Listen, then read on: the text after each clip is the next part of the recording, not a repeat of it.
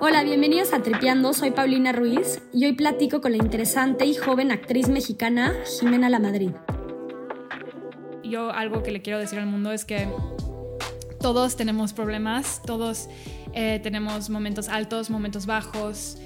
nuestra vida es llena de, de retos para poder crecer y seguir creciendo, porque el momento que dejamos de, de tener esos retos y dejar ese crecimiento, nos morimos adentro. Es constante y es hermoso y es como abrazarlo y don't take it too seriously, o sea, be light. Probablemente la conocen por su papel de Sara Guzmán en la serie ¿Quién mató a Sara? Por cierto, la serie más vista en la historia de Netflix de habla hispana, o por su participación en la última película de Sofía Coppola llamada On the Rocks. Jimena nació en Cancún, pero creció en Dubái. A los 19 años se mudó a Nueva York para estudiar actuación. Años más tarde, el destino o el trabajo la trajo a México, donde le han surgido proyectos constructivos y transformadores para su carrera. Además de la actuación, a Jimena le apasiona la poesía. Su primer libro, And Then the Clouds Were Lifted, lo publicó a los 22 años. Su segundo libro, Tulip Season, lo terminó hace poco, pero se esperará a publicar.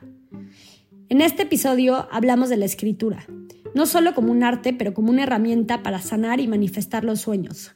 Nos platica de su historia de vida y de lo que va de su carrera profesional.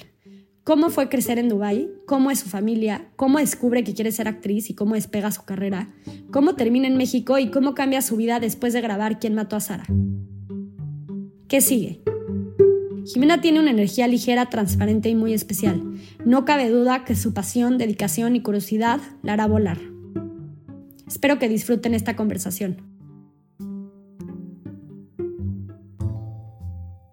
Hola Jimé, ¿cómo estás? ¿Cómo Bienvenida estás, a Tripeando. Gracias por tenerme aquí. No, me emociona muchísimo poder platicar contigo hoy.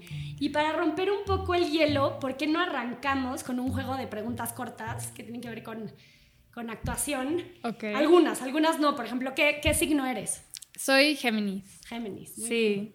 ¿Qué canción traes ahorita pegada que te subes al coche y que pones? Pues ahorita estoy un poco adicta a una canción que acaba de sacar mi novio, de hecho es su primer em, sencillo.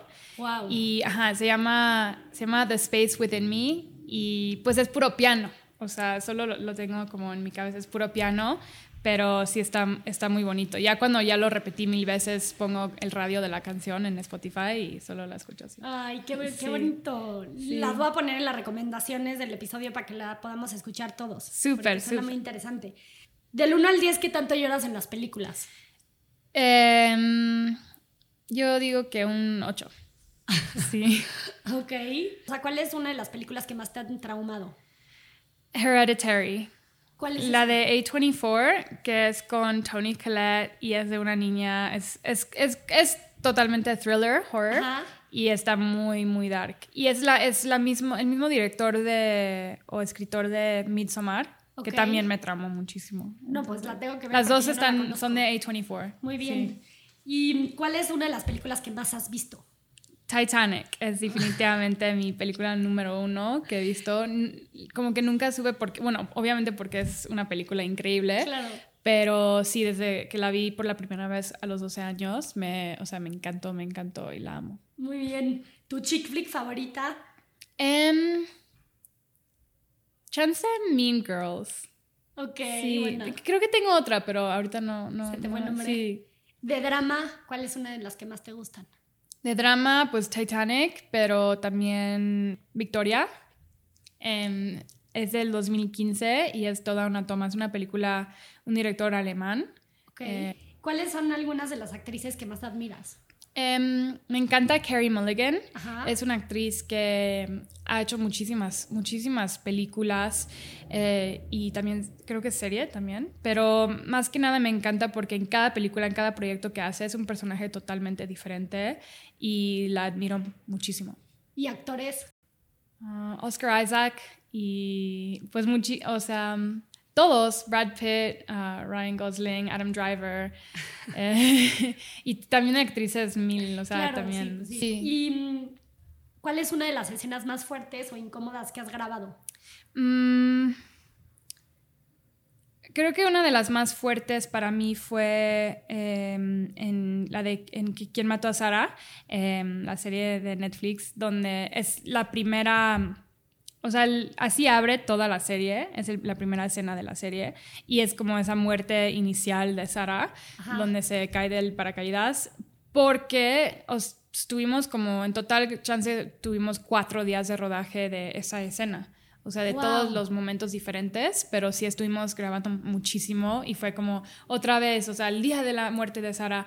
Y ese vestuario lo tuve puesto muchísimo tiempo durante. Sí, sí. ¿Y cómo grabaron las escenas? ¿Así te subiste arriba de un paracaídas? Sí, hubo el paracaídas, fue todo real. Luego la, o sea, la caída fue todo en green screen, un día completo y la verdad no estaba tan preparada, como que me habían dicho que lo iba a hacer todo un stunt y luego al último momento fue como, no, tú, tú también lo vas a hacer y, y entonces estuve como en mi camper como 20 minutos llorando, así como que no sé si estoy lista porque no, no me había preparado para esto, pero sí, ya lo hice y estuvo muy, valió toda la pena, porque esa, ese momento en el green skin que estoy como cayendo, sí caigo em, como unos 7 metros. Wow. Entonces, sí. No, y aparte es una escena que repite, se repite. Sí, esa la ves todo el tiempo. Es, ese shot, ¿sabes? Sí, sí, sí. esa toma. Entonces estuvo bien que lo hice. ¿Y cuál ha sido una muy mala experiencia en un casting? Pues, y cuando escucho esa pregunta, me lleva siempre a un momento que hice el casting para Rebelde, el que, el que salió, esa, la serie de Netflix. Y, o sea, fue como prepara dos canciones y pues todo lo hizo bien. Había muchísima gente, muchísimos productores y, todo ahí en el escenario. Y luego fue como, oye, ¿puedes hacer un cold read de otro personaje? Entonces salí y es como, tienes cinco minutos para prepararlo. Para prepararlo. Y apenas como que había llegado a México, mi español todavía no, era, no estaba muy bueno, entonces... Eh, entro otra vez y lo hago y la verdad como que lo hice muy mal. Y pues nada, yo creo que eso, eso estuvo... Ah, Hubo otro casting hace años para un cortometraje en Nueva York donde la chava no escuchaba. ¿Cómo ¿Era sorda? Sí, era sorda. Y estoy creo que como tocando el piano o haciendo algo y entra alguien y me grita. Y yo como que me gritó y reacciono y es como que, no, like you're, you're deaf, like you're not supposed to hear them when they come in. Entonces eso fue como, wow, o sea, no estoy nada preparada para esto. Obviamente no me llamaron. Sí, no, pero me puedo imaginar que es súper difícil los castings y sobre todo cuando te hacen improvisar de esa manera. Sería mi peor pesadilla, o sea, que me dijeran de que tienes cinco minutos para prepararte. Sí, y sí me ha pasado ahora y la verdad ya, o sea, estoy más preparada, sí. Oye, Jime, y dime algo, naciste en Cancún, pero creciste en Dubái. Sí. Cuéntame, por favor, cómo fue crecer en Dubái, qué planes hacías, cómo eran tus amigos, por qué acabaste ahí. Claro, pues em, nací en Cancún y a los dos meses me fui con mi mamá em, a Dubai porque mi papá es piloto. Entonces, cuando yo, cuando mi mamá se embarazó de mí, mi papá eh, me quebró Mexicana, que era como donde trabajaba mi, papá, y había, había esta oferta en Emiratos Árabes Unidos para Emirates Airline, y entonces fue mi papá, hizo la entrevista y se quedó. Entonces yo llegué a Dubai a los dos meses y es lo único, o sea, eh, o sea yo estuve ahí 19 años de mi vida. Fui a, un, a una escuela de como los tres años hasta los, o cuatro años hasta los 12 y luego de los 12 hasta los 19 en la otra escuela.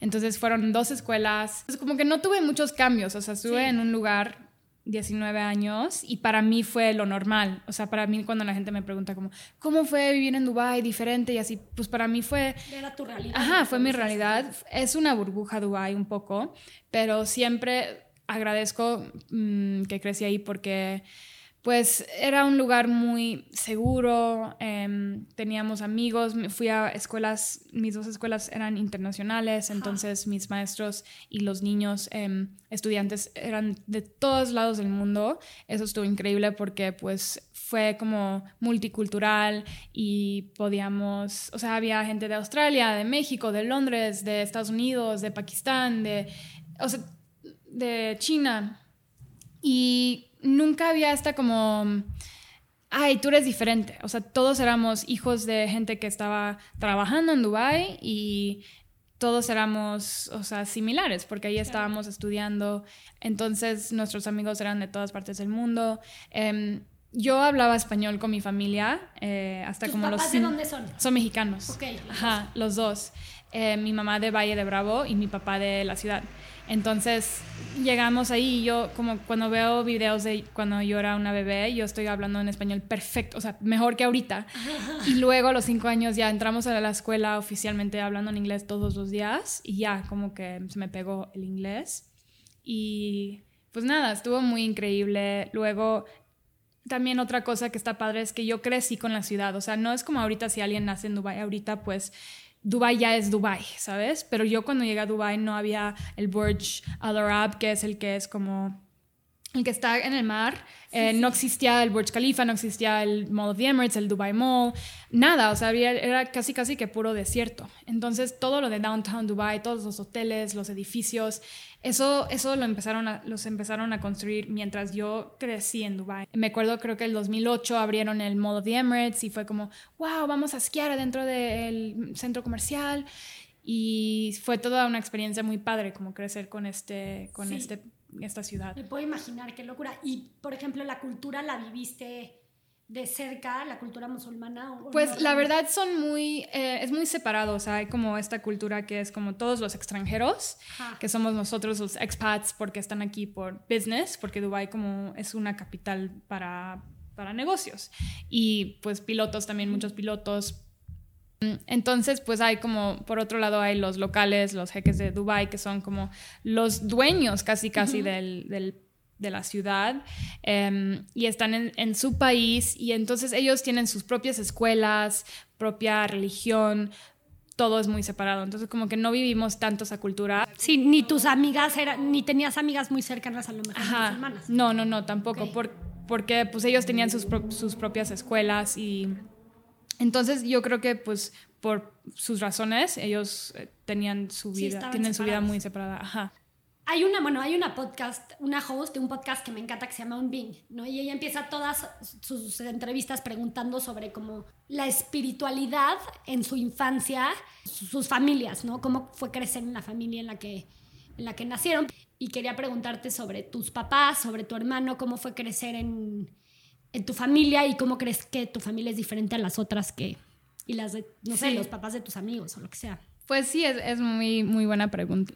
Desde niña sabía que como mi familia era muy extrovertida, Ajá. Em, somos, o sea, mi mamá y mi papá eran muy apasionados, nos empujaban a ser artistas, a bailar, a cantar, siempre estaban como, había una videocámara em, y, y siempre como nos empujaban a, a- a estar como inspirados a hacer lo que queríamos hacer, eso siempre me hizo muy padre.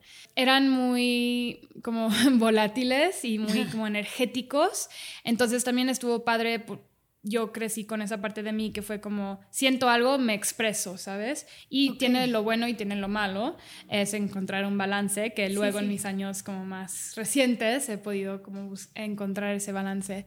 Pero fue muy padre eso de que había mucho amor, al mismo tiempo pues habían momentos difíciles, pero siempre hubo honestidad y siempre hubo como que, oye, está pasando esto y, y nunca... Tenían muy buena comunicación Sí, había buena comunicación.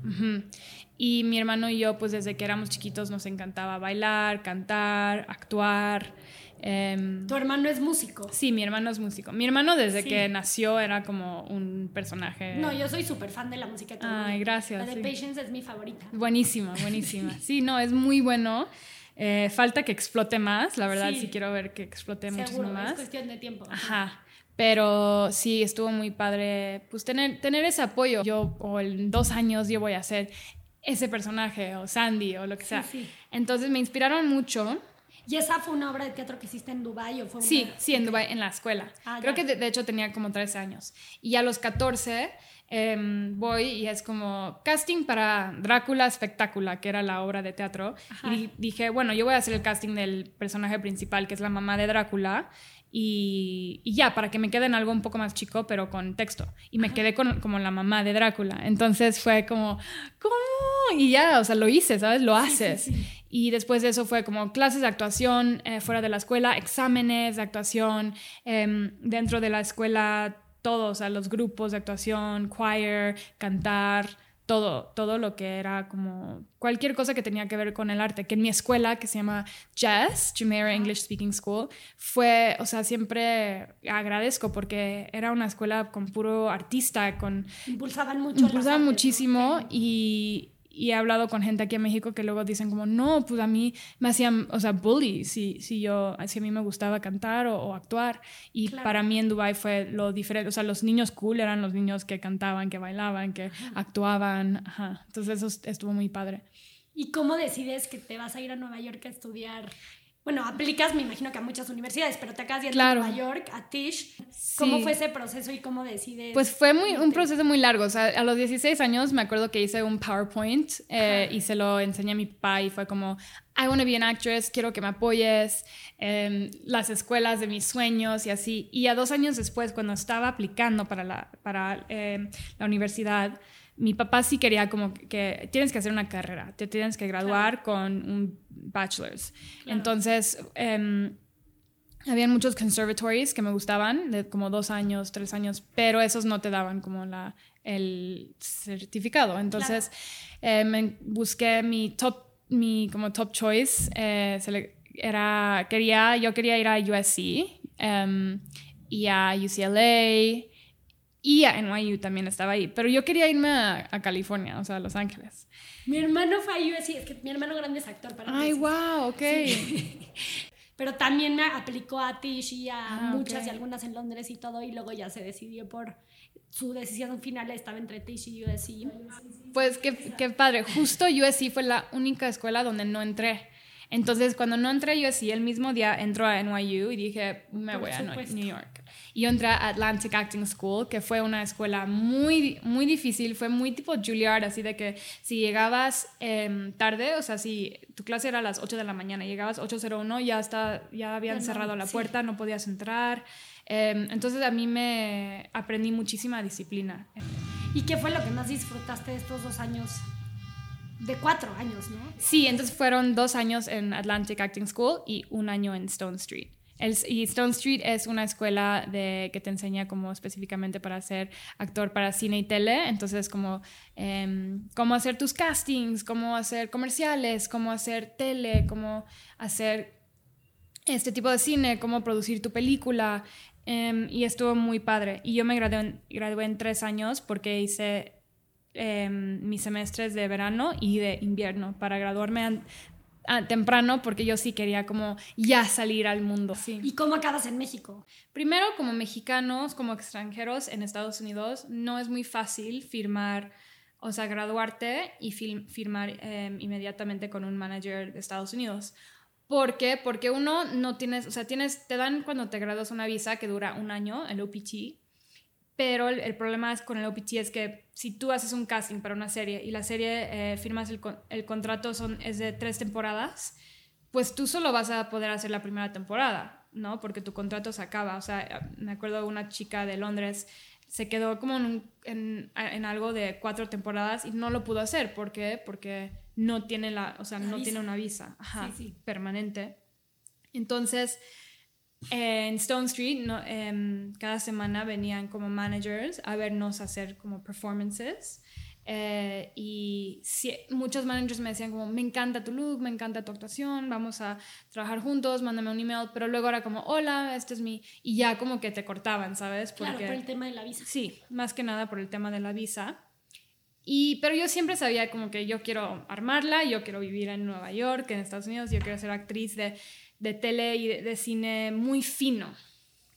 Me gradué, me dan el OPT y esos seis meses estuve como enfocándome, que estaba publicando un libro que había escrito De, poesía. Ajá. Entonces justo, sí, en octubre lo publico, self-published. Em, tenía, creo que yo tenía como 21 años. Y después de eso, em, en diciembre me voy de vacaciones a México porque mi mamá se iba a regresar de Dubai a vivir otra vez en Valle de Bravo, a empezar su vida, que ahorita está en bienes raíces, tiene un gimnasio, tiene un restaurante. Entonces como que ella iba a empezar su vida de, de nuevo aquí en México. Entonces mi hermano y yo dijimos como que vamos a pasar nuestra primera Navidad en, en, México, que nunca habíamos hecho eso.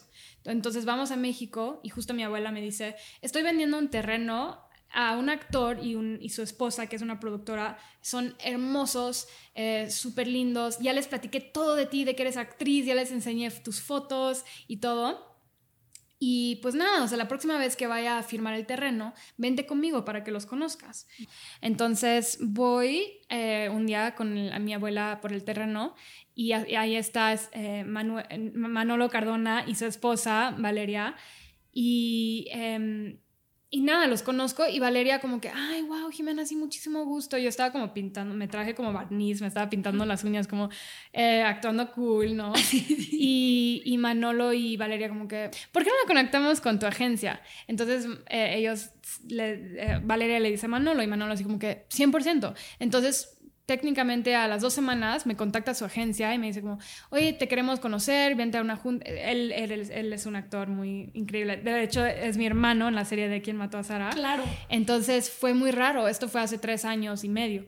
Y nada, me contactan, voy con la agencia. En eso, como que cuando yo llegué a México, for fun, le dije a mi amiga como que vamos a hacer castings de comerciales. Y entonces también como por ese intermedio voy a la junta de la agencia me quedo en la agencia, me quedo en un comercial que hice de Suburbia y fue como, me está llegando trabajo, me está llegando cosas, me voy a quedar aquí con mis primos a vivir en su sofá. Em, de hecho, me dieron una de sus camas y e, ellos compartían la otra cama, súper lindos. Y, así pasó, fue un casting, casi me quedo, era como que este casting es para una serie de Netflix y, y, Telemundo y luego vas a ir a Madrid y no sé qué, ya no me quedo y ya me quedé como en un proyecto ese verano y luego conozco a Beto eh, Hinojosa, creo que él me encontró por las redes y decía, ¿quién es esta niña? Yo estoy haciendo esta película y, y estoy buscando algo de, o sea, su estilo y esta edad y entonces como que voy... Con él grabas la primera película que me dices que haces aquí en México. Ajá, no abras la puerta. No abras la puerta, ok. Entonces con Beto llego y nos conocemos, hago el casting, hago como dos callbacks y ya finalmente me quedo para esta peli y fue muy especial porque cuando yo llegué a México, mi manager me dijo, solo practica el español. O sea, tienes que hablar mucho mejor tu español, tiene que mejorar porque no hablas nada. O sea, hablaba muy, muy mm, así, cero. Entonces yo veía todas las series que, que, encontraba. Entonces vi Luis Miguel, que acababa de salir esa, la primera temporada de Luis Miguel. Me obsesioné con esa serie. Vi eh, un par de películas, vi la de eh, Ingobernable y, y La Casa de las Flores. Entonces me familiaricé con, con con esa, con, bueno, con los actores de México en, ese momento y todo. Y dije, ¿quién es el director de Luis Miguel? Es la primera serie mexicana que veo que digo, sabes que eso está muy bien hecho, muy bien hecho. Y ya vi que hizo una, había hecho una peli que se llamaba Camino a Marte. También la vi con Tessa y Camila. Em, y Luis Gerardo. Entonces, esa película me encantó. Todo mi estilo de como super indie, o sea, muy bonita. Sí. Em, y cuando me quedé en su peli fue muy especial para mí. Siento que como que lo había manifestado. Entonces grabamos esa peli en noviembre, muchos llamados nocturnos. Y nada, pues seguimos esperando porque aún no ha, salido. Y entonces esa la grabas mucho antes que quién mató a Sara. Esa la grabo y, o sea, las últimas semanas de rodaje o días de rodaje me quedo en quién mató a Sara. Y sé que una de las preguntas era de que cómo te quedaste, o sea, cómo fue el casting de quién mató a Sara. Eso fue muy interesante. Me, buscan y es como, hay una serie de Netflix que va para Netflix, se llama Quién mató a Sara, eh, que queremos ver para el personaje de Sara. Creo que el director ya sabía que estaban, o sea, ellos ya sabían que estaba haciendo la peli con Beto, porque él, él, me dijo, em, tú y me dijo, me acaban de buscar y preguntar cómo, qué pienso de ti como actriz y eso. Al mismo tiempo también estaba haciendo castings para Luis Miguel, para ser la, la hija, eh, Michelle, pero entonces, y también con él iba a ser Bet, con Beto, ¿no? Entonces yo le dije, mira, yo, yo me quiero quedar en la de Luis Miguel, también la de Sara estaría padre, pero. Y él, como que no te preocupes, todo. Ya, al final del día no me quedo en la de Luis Miguel. Llego al casting de quién mató a Sara. Ya había mandado un, un tape, em, porque les dije, no puedo llegar al casting presencial, eh, estoy grabando una peli. Entonces ellos como, bueno, ya tienes el callback. Llego al callback y era todavía como casting, o sea, las otras actrices, habían mil otras actrices y les dije, wow, somos muchas para un callback. y ellas como que, no, esto es el casting inicial. Y yo así como, ah, ok. Y ya subo y ellas como, Pues es un callback, eh, es entre tú y. Va a ser entre tú y otras dos actrices. Em, nada, es la escena, ¿no? Que es la escena de Estoy embarazada, es suyo. Em, con, con Ginés. Bueno, Ginés es el actor. Sí, sí, el papá. Con este, el papá César. Entonces, pues nada, hice, el casting y creo que a la semana o a unos días como me marca mi agencia y es como, te quedaste, felicidades.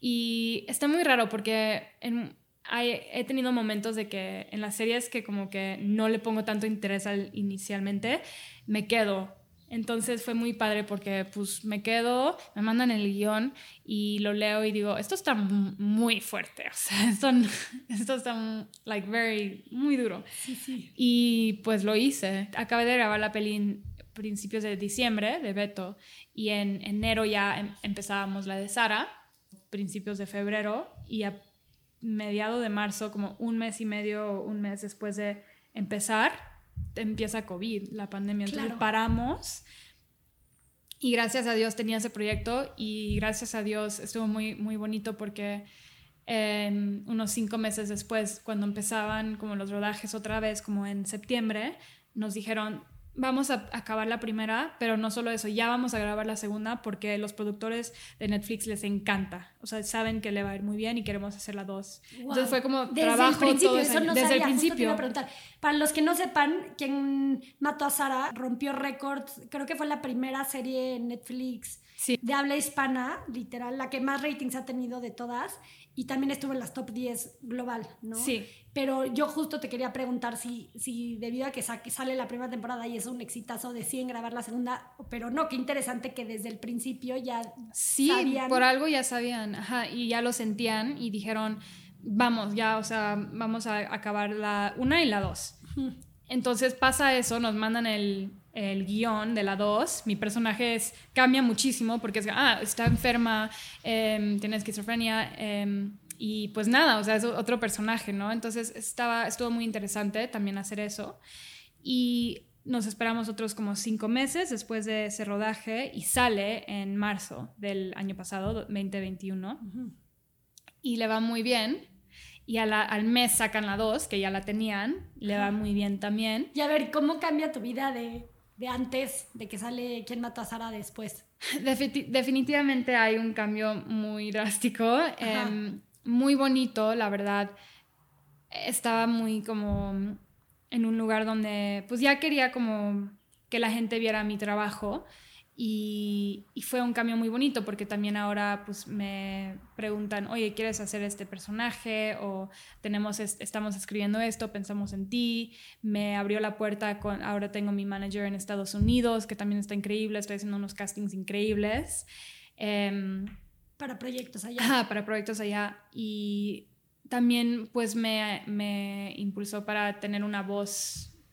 Eh, para mucha gente, ¿sabes? O sea, ahora puedo compartir mi poesía, mis puntos de vista, em, mi, se convirtió como en un trabajo muy, muy bonito. ¿Ha cambiado tu manera de manejar tus redes sociales, el contenido que compartes?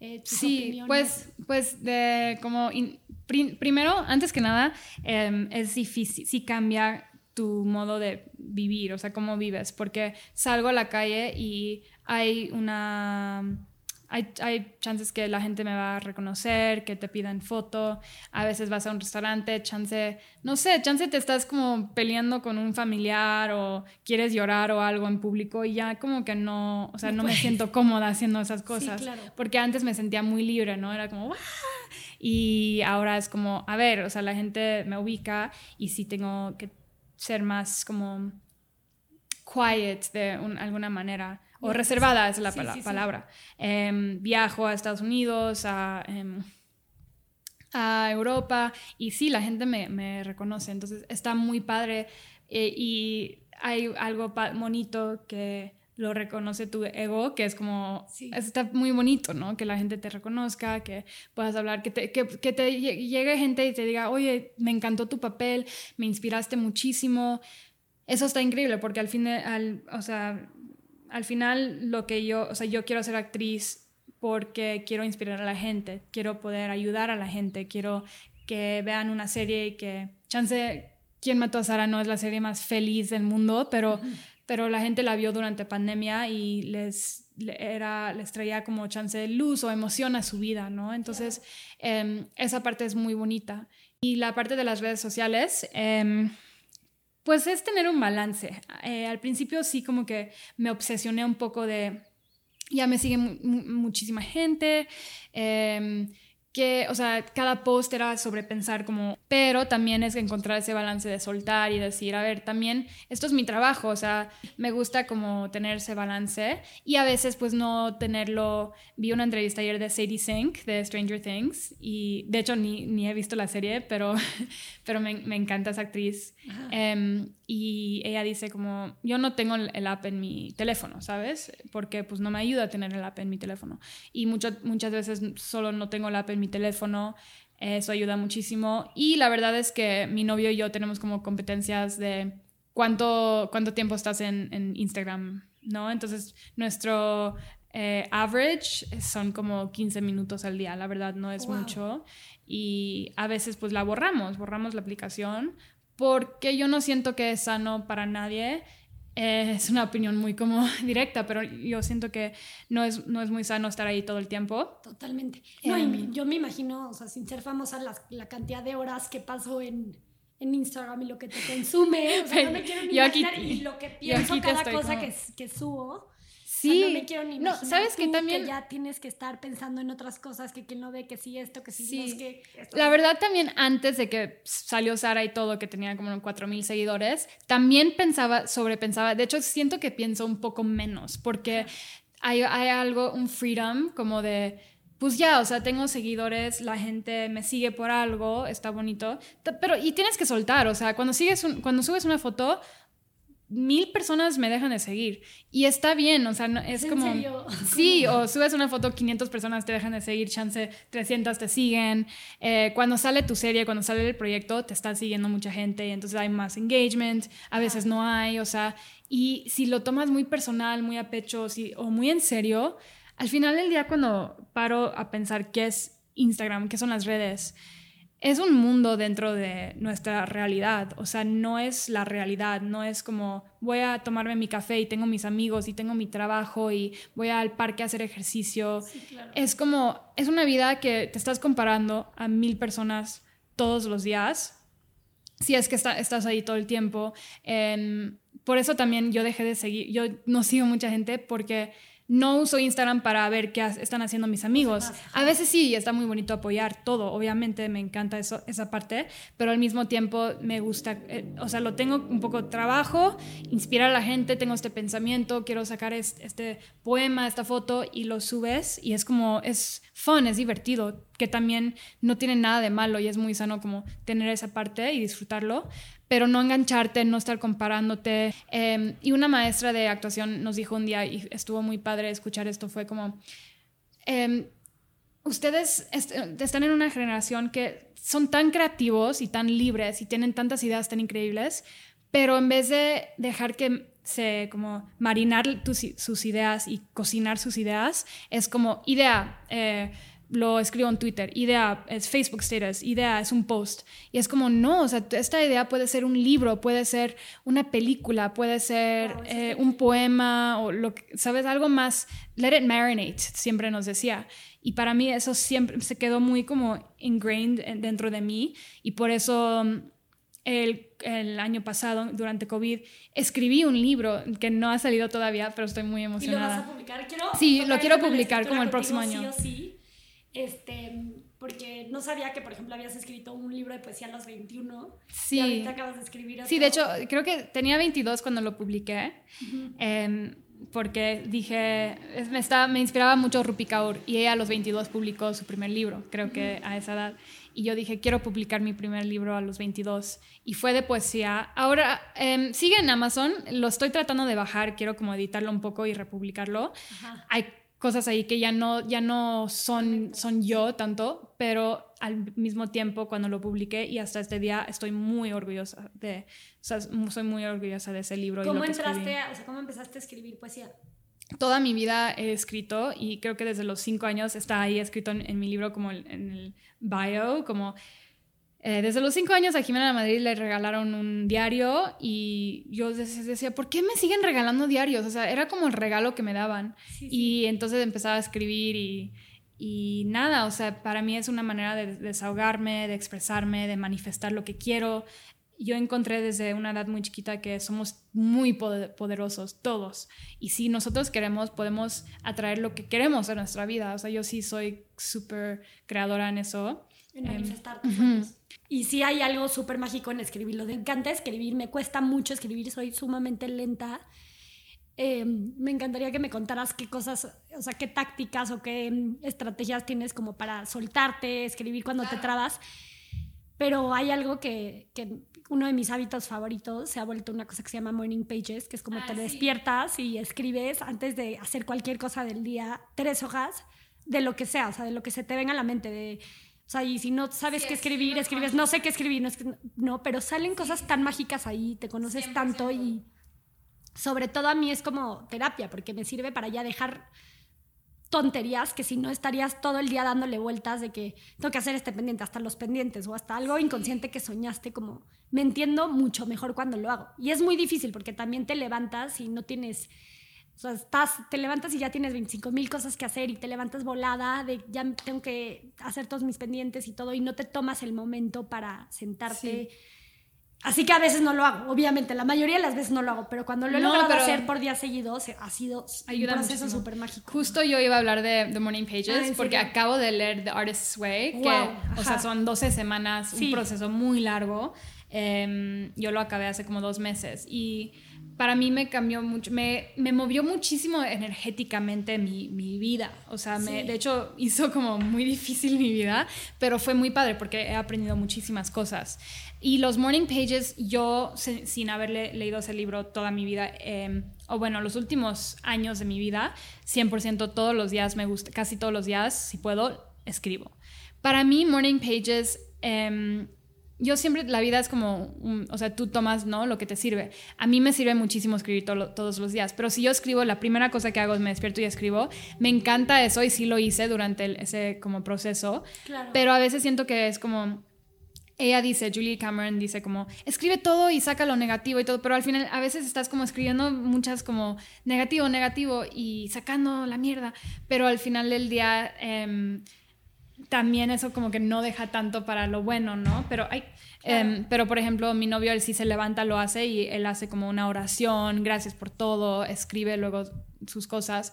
Yo tengo algo que cuando me recién estoy como despertándome, no funcionó tan bien. Entonces, como que, y soy, o sea, me, soy poeta, ¿no? O sea, me gusta escribir bonito y no como siempre estar como stream of consciousness. O sea, me gusta como no siempre sacar todo lo que estoy pensando, me gusta como un poco pulir un poco lo que estoy. Entonces, para mí es un balance y encontrar cuándo te funciona, porque si a veces es como, ay, no, en la mañana no puedo, así, entonces dices, bueno, ya no lo hice. No importa, si son las nueve de la noche, igual puedes escribir cómo te fue en el día, qué sentiste, qué pendientes tienes para mañana.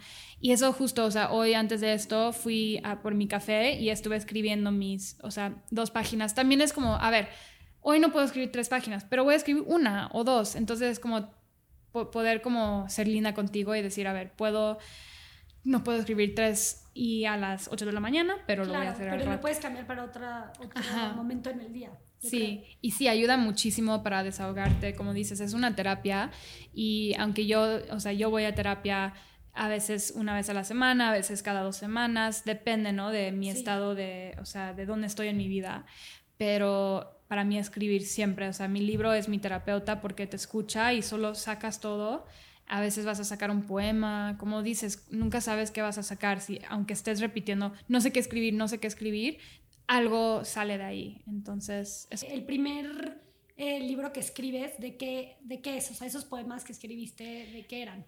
Em, hubo un invierno, como tenía como 19, 20 años, que estuve en Nueva York, ahí como haciendo mis, mi winter school y dije, a ver, ¿qué puedo hacer con mi tiempo? Porque estoy aquí sola en este departamento, hace mucho frío, no puedo salir tanto. Y dije, voy a escribir, voy a juntar todos los poemas que he escrito durante toda mi vida. Entonces ahí, ahí como que también era una etapa de mi vida donde estaba escribiendo mucho, recién estaba viviendo en Nueva York, era otra experiencia muy hermosa, estás em, eh, rodeada de, muchos artistas, entonces para mí fue como, a ver, acabé de escribir este documento y tenía como 70 páginas de poemas y dije, wow, tengo muchísimo contenido. Entonces ahí fue como empezar a sacar cosas que ya no iban conmigo, agregar poemas que salían y durante ese año, año y medio de editar, estuve haciendo eso. Hasta que un día dije, ya está listo mi libro, ya lo quiero publicar. Y hablé con mi papá y me ayudó económicamente para publicarlo.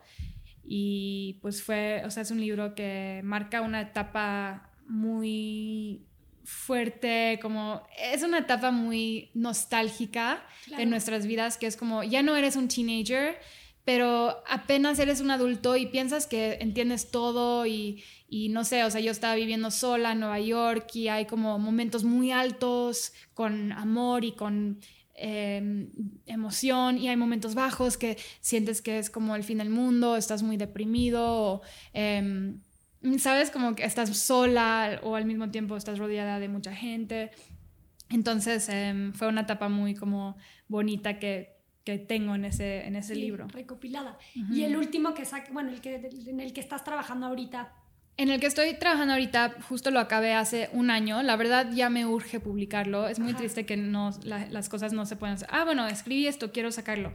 Pero mi manager de Estados Unidos me dice como, mira, lo queremos publicar pero hay que esperar a que salga como más proyectos, a que seas un poco más internacionalmente reconocida para sacar este libro de una manera de que pues un buen publisher de Estados Unidos lo va a querer publicar porque es en inglés.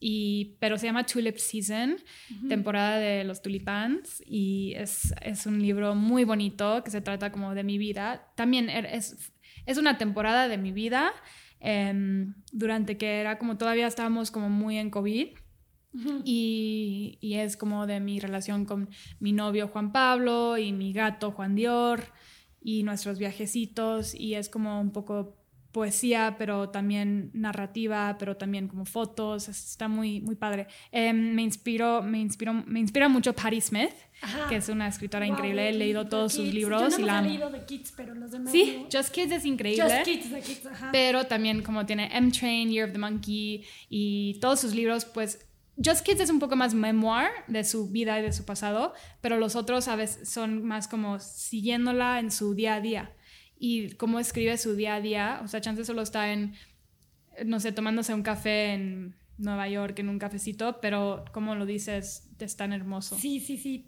A mí me pasa igual mucho con John Didion Ah, que deberías de leerla. Tiene un libro que se llama The Year of Magical Thinking. Que habla ok, sí, sí, es que lo he visto como en Pinterest. Luego busco ah. como, ¿qué leo? ¿Qué leer? Y sale mucho John Didion. Sí, y ella es, yo creo que es de esas escritoras que tienen, dicen las cosas cotidianas de la manera más hermosa. Sí. Y también los temas más complejos que nos aplican a todos de la manera más bonita. Entonces me recordó ahorita que dijiste la de Paris Smith Smith, pero sí, lee John Didion, te va a encantar. Va, sí lo voy a leer. Y ahora que estás hablando de las etapas, bueno, de diferentes etapas donde escribes estos diferentes libros, ¿cuál crees que ha sido como una de las etapas más difíciles? Mm, pues tuve una etapa durante COVID, creo que todos, todos hemos vivido cosas muy fuertes. Ajá. Em, o sea, siempre cuando a veces le digo a mi novio, es que estoy triste o estoy perdida y él me dice, todos estamos ahí. Y es la verdad, es como todos estamos viviendo cosas hermosas y al mismo tiempo sufriendo, porque pues al final del día es normal y es, es parte bella de, de, nuestra vida. Y em, entonces para mí yo creo que ese momento durante COVID que fue como pegó COVID y luego fue ese verano y para mí cada, cada año que se acerca mi cumpleaños, que es en junio, eh, no sé, como que siento energéticamente más como un poco pesado y, y, me meto como un poco más como en, no sé, en moods, ¿no? Me llevan los mood swings. Entonces este año, e, ese año, en, creo que era 2020, Em, fue muy difícil, no sé, y, terminé, o sea, Juanpa y yo nos separamos como un mes, estuvo muy difícil eso y fue como, me tengo que encontrar a mí misma, pero no entendía quién era y luego leí unos libros muy bonitos que me ayudaron y estuve sola y como que aprendí. Se llama Anatomy of the Spirit, la anatomía, el, la, anatomía del espíritu o la anatomía, y es una escritora que se llama Caroline Miss. M-Y-S-S. y es muy bonito. Es un estilo de como las mujeres que corren con los lobos, em, pero más como ella habla mucho de la intuición, de cómo usarla, de, la, o sea, de sus experiencias, eh, de los chakras, de la manifestación. Entonces, ese libro me ayudó muchísimo y me conectó muchísimo conmigo, mi, con mí misma. Y al mismo tiempo, pues todo, ¿no? COVID, el silencio, estar aislados, a todos siento que les afectó. les afectó. ¿Y crees que también tuvo que ver con el tema de que tus trabajos, o sea, el trabajo sí, que tenías cuando no, para... Ajá, para el trabajo, entonces yo estaba en el DEPA todo el día, un poco deprimida de eso, o sea, bueno, hagamos ejercicio en el DEPA y esto, pero pues, y también era la incertidumbre de no saber cuándo íbamos a salir de eso. Ajá, y entonces pues había eso y yo cuando no trabajo, justo ahorita no he grabado en unos como seis meses y también siento ese como restlessness de que ya, ya tengo que ir a, trabajar. Para mí es encontrar balance porque luego cuando trabajo digo, yo solo puedo hacer como dos cosas al año máximo porque si no es demasiado. y entonces me gusta como tener ese balance entre mis, mi escritura y actuación. Em, y también aprender cosas nuevas. Este año he podido hacer como clases de ballet, clases de canto, estoy empezando, entonces Em, ah, hice como tres meses de un curso de barro, o de cerámica, y me encantó.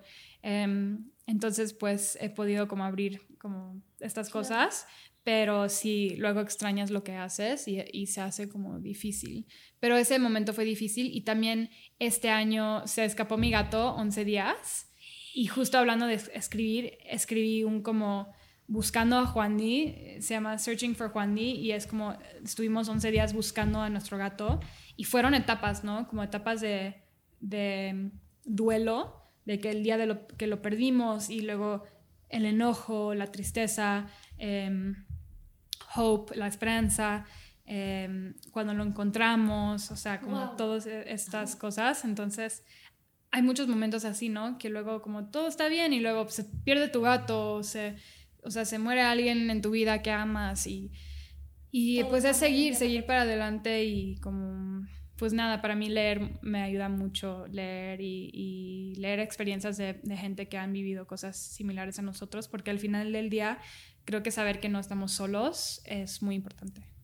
No, y como dices, ahora que estás hablando de todas las otras actividades, actividades que haces fuera de la actuación, porque, pues sí, la actuación es una de esas carreras que cuando tienes el trabajo, tu vida está como a tope y tienes muchísima energía y conoces a todo mundo y viene como también esta parte de muchísima fama y estás demasiado como en el high, ¿no? Y cuando de la nada se acaba el proyecto es como pasas a estar en otra vez en un estado totalmente em, congelado, de tengo que empezar casi casi mi vida de nuevo, ¿no? Otra vez y, de cero e ir al casting y todo. Y tener esta, esta, para ti, por ejemplo, la escritura otra cosa que te llene mucho, que puedas canalizar tu energía en estos momentos de bajón cuando ya no estás en trabajos, se me hace increíble y se me hace padrísimo que tengas como otras pasiones igual y otros planes para... Sí, 100%. De hecho, siento que todos somos artistas de alguna forma, somos, todos somos escritores, eso lo dice Julie Cameron en The Artist's Way. Y entonces es importante también como, en e, ese libro me ayudó porque era como, escribe todo lo que no has hecho, te gustaría hacer, o si no fueras actriz, ¿qué, o, si no fueras lo que eres, ¿qué podrías hacer? Y aunque seas un, o sea, banquero o doctor o actriz o bailarina, lo que sea, em, vas a tener momentos de silencio y vas a tener momentos donde, pues donde tienes o puedes como expandir lo que haces, ¿no? Y, siento que de eso es la vida. Pensamos que nos encerramos en algo y es, a fuerzas tenemos que hacer esto toda nuestra vida, pero tenemos oportunidad de hacer muchas cosas y siento que es importante que exploremos siempre y nunca es too late, o sea, nunca es demasiadamente tarde, nunca eres eso muy grande. Me encanta, porque yo, yo antes, bueno, una vez vi que lo dijeron de esta manera que me hizo muy, mucho sentido, es como si tú piensas que ahorita ya es muy tarde para hacer algo, solo eh, ese pensamiento se va a poner peor, porque entre más pasa el tiempo, claro. más vas a sentir que, que es muy tarde, y eso es una tontería porque no es muy tarde, nada más decide y hazlo, ¿no? Sí, es como un súper cliché, el just do it, pero para mí es la frase que más me acompaña y más cuando me tarda tanto, como, yo soy, lo pienso todo demasiado y me cuesta trabajo aterrizarlo, ¿no? Entonces, sí. Justo mi, novio durante la pandemia dijo, a ver, yo quiero tocar el piano, yo quiero componer mi música y nunca había tocado piano en su vida. y empieza clases y a los seis meses ya tenía como su primera, su primera composición, ya tiene como 10 canciones, eh, toca increíble, o sea, yo toqué el piano 10 años de mi vida, de los 9 a los 19, y nunca pude componer algo como él, o sea, increíble, porque se dedicó.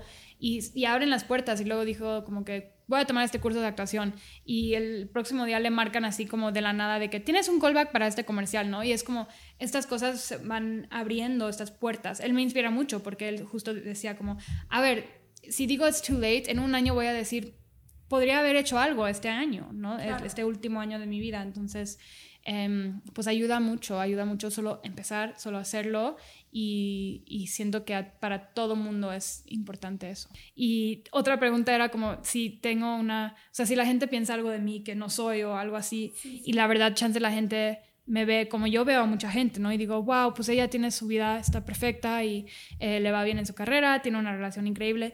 Y yo algo que le quiero decir al mundo es que todos tenemos problemas, todos eh, tenemos momentos altos, momentos bajos, y si no, pues no, no es vida, o sea, nuestra vida es llena de, de, retos para poder crecer y seguir creciendo, porque el momento que dejamos de, de tener esos retos y, y de, dejar, dejar, ese crecimiento, nos morimos adentro, o sea, sí es como, es constante y es hermoso y es como abrazarlo y, y mi hermano siempre dice como, don't take it too seriously, o sea, be light. Ay, pues Jimé, muchísimas gracias por tu tiempo. No te puedo explicar lo que significó para mí poder platicar hoy. Para mí también, la verdad, las preguntas son increíbles. Y pues sí, estoy muy emocionada. Es mi primer podcast en español.